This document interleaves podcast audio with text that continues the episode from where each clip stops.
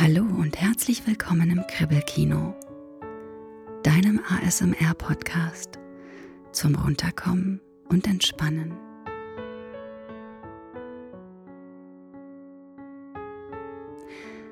In der heutigen Podcast-Folge erzähle ich dir eine Geschichte der Gebrüder Grimm, die goldene Gans.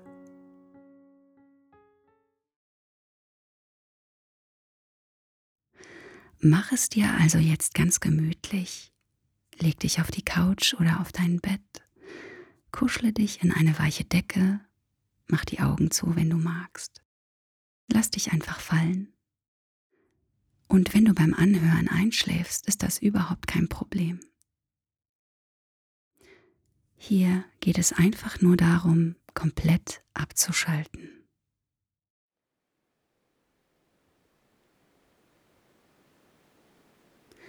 Die goldene Gans. Es war einmal ein Mann, der hatte drei Söhne. Der jüngste hieß Dummling und wurde verachtet und verspottet und bei jeder Gelegenheit zurückgesetzt. Eines Tages wollte der älteste Sohn zum Holzhacken in den Wald gehen, und seine Mutter gab ihm einen schönen, feinen Eierkuchen und eine Flasche Wein als Brotzeit mit, falls er Hunger oder Durst bekäme. Als er in den Wald kam, begegnete ihm ein altes graues Männlein. Es wünschte ihm einen guten Tag und sprach Ich bin so hungrig und durstig. Gib mir doch ein Stück Kuchen aus deiner Tasche und lass mich einen Schluck von deinem Wein trinken. Der älteste Sohn antwortete, Wenn ich dir meinen Kuchen und meinen Wein gebe, dann habe ich selber nichts, also verschwinde. Er ließ das Männlein stehen und ging fort. Als er nun anfing, einen Baum zu behauen, dauerte es nicht lange, da schlug er daneben, so dass er nach Hause und sich verarzten lassen musste. Das hatte ihm das graue Männchen geschickt. Darauf ging der zweite Sohn in den Wald, und die Mutter gab ihm, wie dem Ältesten, einen Eierkuchen und eine Flasche Wein. Wie auch dem ersten Sohn begegnete ihm gleichfalls das alte graue Männchen und bat ihn um ein Stück Kuchen und einen Schluck Wein. Doch auch der zweite Sohn sagte zu ihm, was ich dir gebe, das fehlt mir danach selbst, also zieh deines Weges. Er ließ das Männlein stehen und ging fort. Die Strafe blieb nicht aus, denn als er ein paar Hiebe am Baum getan hatte, hieb er sich ins Bein, so dass man ihn, als man ihn, weil er nicht nach Hause kam, suchen musste, nach Hause tragen musste. Schließlich sagte der Dummling Vater, lass mich einmal hinausgehen und Holz hauen. Da antwortete der Vater Deine Brüder haben sich dabei verletzt, lass es bleiben, du verstehst nichts davon. Der Dummling aber bat ihn so lange, bis er schließlich antwortete Geh nun hinaus, durch Schaden wirst du klug werden. Die Mutter gab ihm einen Kuchen, der war mit Wasser und Asche gebacken, und dazu eine Flasche saures Bier. Als er in den Wald kam, begegnete ihm gleichfalls das alte graue Männchen, grüßte ihn und sprach Gib mir ein Stück von deinem Kuchen und einen Trunk aus deiner Flasche. Ich bin so hungrig und durstig. Da antwortete der Dummling ich habe aber nur Aschekuchen und saures Bier. Wenn dir das recht ist, so wollen wir uns setzen und essen.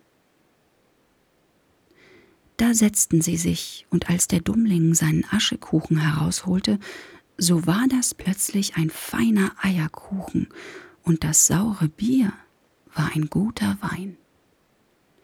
Sie aßen und tranken, und als sie fertig waren, sprach das Männlein weil du ein gutes Herz hast und das deinige geteilt hast, so will ich dir Glück bescheren.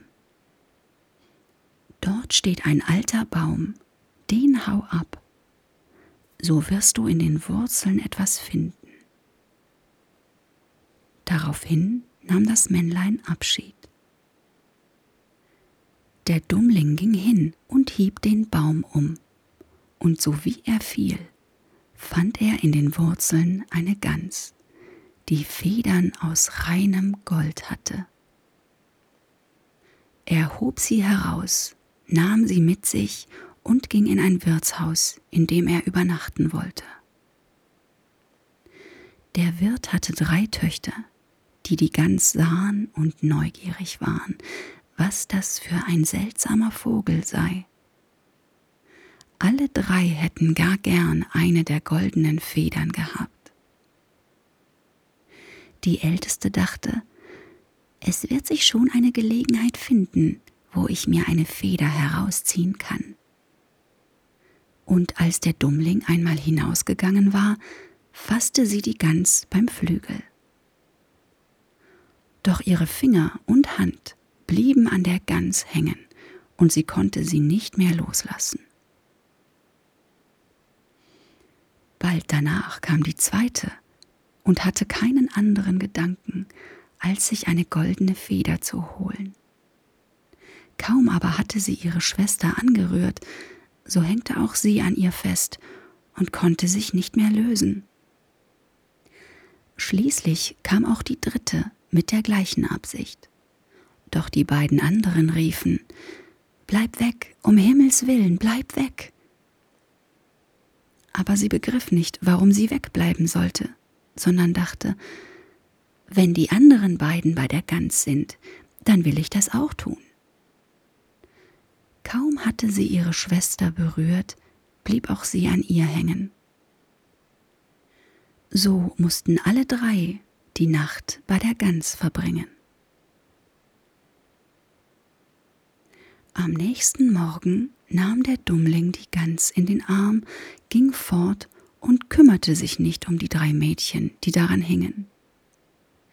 Sie mussten immer hinter ihm herlaufen, links und rechts, wie es ihm gefiel.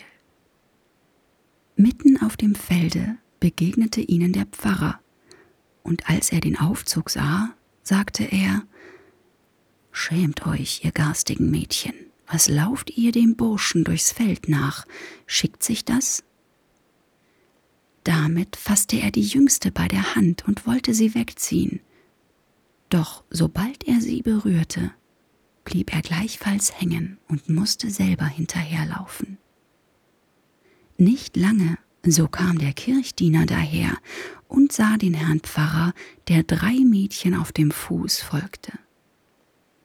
Er wunderte sich und rief Ei, Herr Pfarrer, wohin geht es denn so eilig? Vergesst nicht, dass wir heute noch eine Kindtaufe haben. Er lief auf ihn zu, fasste ihn am Ärmel, und auch er blieb daran hängen. Wie die fünf so hintereinander hertrabten, kamen zwei Bauern mit ihren Hacken vom Feld. Da bat sie der Pfarrer, sie möchten ihn und den Kirchdiener losmachen. Kaum aber hatten sie den Kirchdiener angerührt, blieben sie hängen.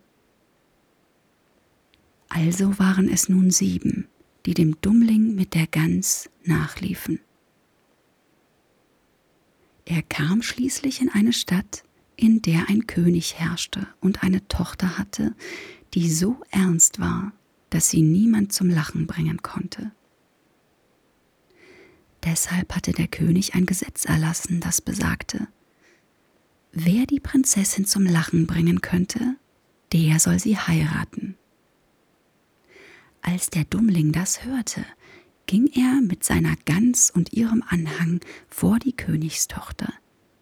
Und als diese die sieben Menschen immer hintereinander herlaufen sah, fing sie laut an zu lachen und konnte gar nicht mehr aufhören. Da verlangte der Dummling sie zur Braut. Doch dem König gefiel der Schwiegersohn nicht. Er machte allerlei Einwendungen und sagte, er müsse ihm erst einen Mann bringen, der einen Keller voll Wein austrinken könnte. Dummling dachte sofort an das graue Männchen, das ihm vielleicht helfen konnte, ging hinaus in den Wald und zu der Stelle, wo er den Baum abgehauen hatte. Dort sah er einen Mann sitzen, der ein ganz betrübtes Gesicht machte. Der Dummling fragte, was er sich denn so zu Herzen nähme. Dieser antwortete, Ich habe so großen Durst und kann ihn nicht löschen. Das kalte Wasser vertrage ich nicht. Ein ganzes Fass Wein habe ich zwar ausgeleert, aber was ist ein Tropfen auf einem heißen Stein? Da kann ich dir helfen, sagte der Dummling. Komm nur mit, dein Durst soll gelöscht werden. Er führte ihn darauf in des Königs Keller, und der Mann machte sich über die großen Fässer her, trank und trank, und noch bevor ein Tag vorbei war, hatte er den ganzen Keller ausgetrunken. Der Dummling verlangte nun abermals seine Braut.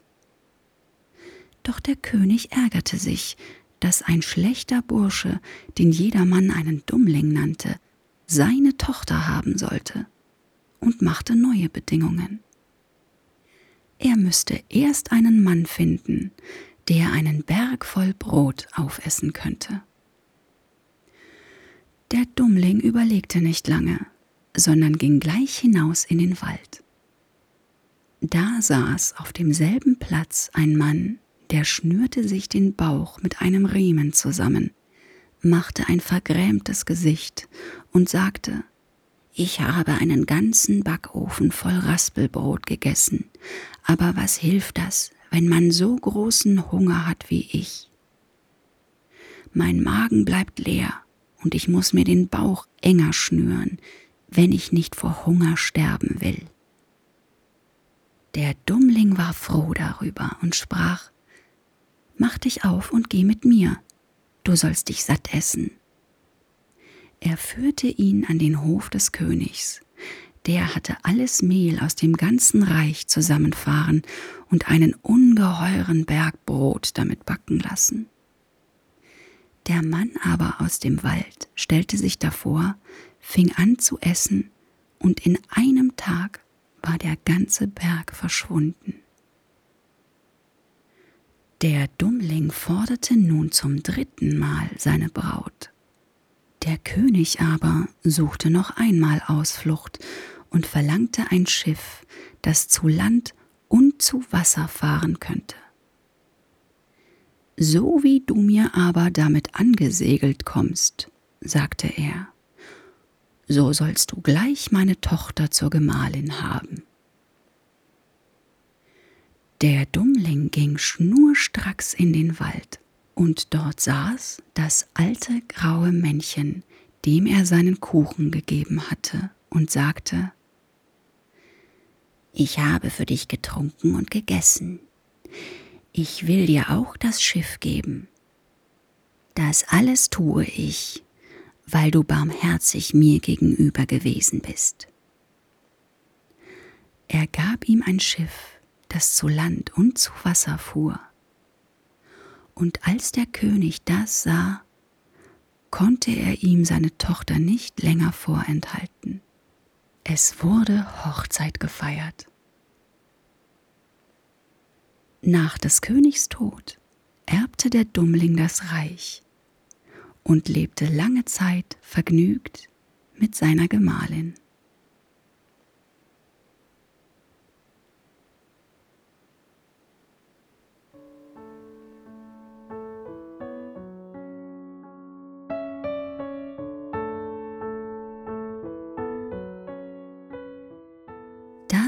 Das Märchen Die goldene Gans von den Gebrüdern Grimm.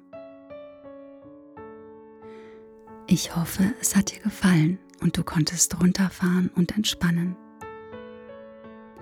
Ich freue mich, wenn du beim nächsten Mal wieder dabei bist. Mit kribbeligen Grüßen. Bis bald.